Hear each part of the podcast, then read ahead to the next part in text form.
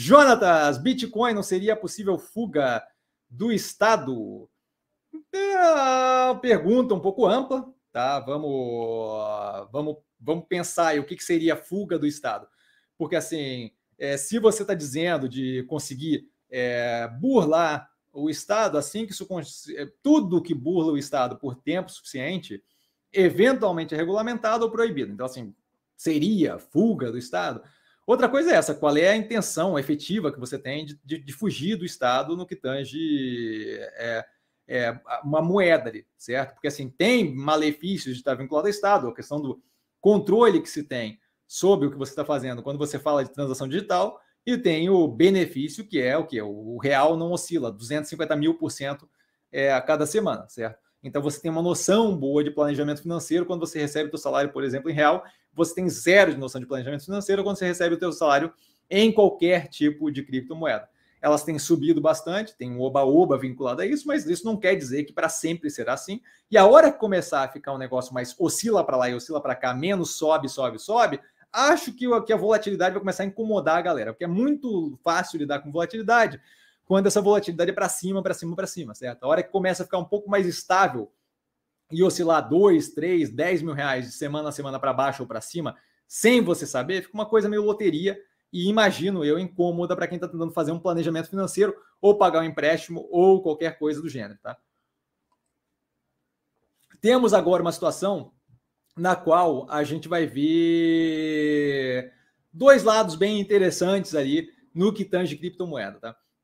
Dado a proibição toda e a agressividade de sanção em cima da Rússia, é possível que eles venham a tentar utilizar a criptomoeda para ter algum tipo é, de solução ali com relação a, ao debacle financeiro, ao, ao, ao problema todo, a problematização toda financeira, certo? Uma vez que eles fizerem isso, que também pode ser feito pela galera na Ucrânia que está sofrendo de certa forma. E aí eu não vou, não é que não é que eu não ache que é, é que a minha opinião não interessa, tá? Eu vou usar uma palavra, por favor, não vamos fazer um bafafá em cima disso. De certa forma, uma opressão militar, tá?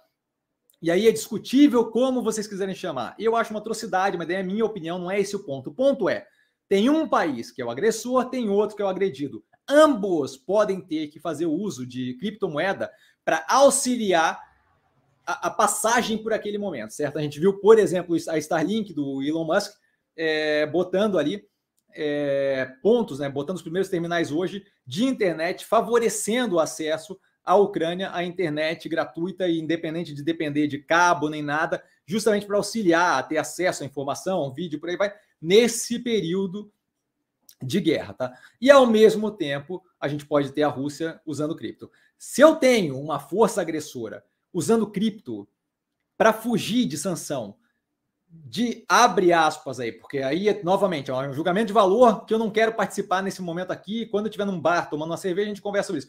Mas quando eu tenho um, um, a cripto sendo usada para fugir da sanção colocada pelos bonzinhos, ou se você quiser colocar de outra forma, pelo mundo como um todo, o planeta como um todo não está achando isso uma boa, em geral, tirando a Coreia do Norte, talvez, tá? Mas em geral, o planeta como um todo não está achando aquilo uma boa. Quando você usa cripto para escapar de sanção, você começa a lembrar daquela história de usar cripto para lavar dinheiro do tráfico, de crime, de assassinato e de terrorismo e por aí vai. Acho que chama a atenção quando chega nesse ponto que o lance de ter um, um algo que possibilita a fuga do Estado, como você colocou, não é necessariamente positivo, certo? Eu entendo quando você é um criptoanarquista que quer viver numa commune, numa comunidade é, psicopunk hippie no meio do, da Amazônia, é super legal ter Bitcoin e fugir do Estado. Quando você é um Estado gigantesco, com a segunda maior força militar do planeta, se não me engano, e você está tentando tomar na marra um país vizinho, acho que a ideia do fugir do Estado não é das melhores. Então, assim, seria possível forma de fugir do Estado? Até, até o momento presente, sim. A gente viu aí o FBI é, mostrar em conjunto, se não me engano, com a CIA, que não é a coisa mais fácil escapar e fugir com dinheiro. Né? Eles prenderam ali um casal que estava lavando, tentando lavar 4, 3, 12, sei lá, uma, uma, quantidade de bilhões de dólares considerável. Tá? Mas poderia ser uma fuga do Estado. Até o momento, até, até não se tornar um problema muito grande, sim. Eu, se fosse cripto trader ou qualquer coisa do gênero, estaria bem tenso nesse momento com moeda cripto. Por quê? Porque enquanto é usado para lavar pouco dinheiro de, de, de, tráfico e por aí vai, e é crime e não sei o quê, ninguém para para meter a mão. A hora que começa a virar uma questão geopolítica de tamanho estratosférico, se vira um escape para a Rússia das sanções colocadas por grande parte do mundo que acha que aquilo ali é errado e começa a aliviar para o lado dela, geopoliticamente, possibilitando que, por exemplo, ela vá para cima da Finlândia ou da Suécia, como ela ameaçou, acho que cripto vai passar a ser um problema. E quando passar a ser um problema, a galera vai regulamentar até o talo aquilo ali, certo? Então, assim, não, não, não sei se até o momento sim é uma fuga do Estado, não sei o quão positivo isso é. Tá? Tem algum lado positivo ali da tecnologia? Com certeza, tá? É, mas acho que é discutível como lidar com aquilo ali, tá?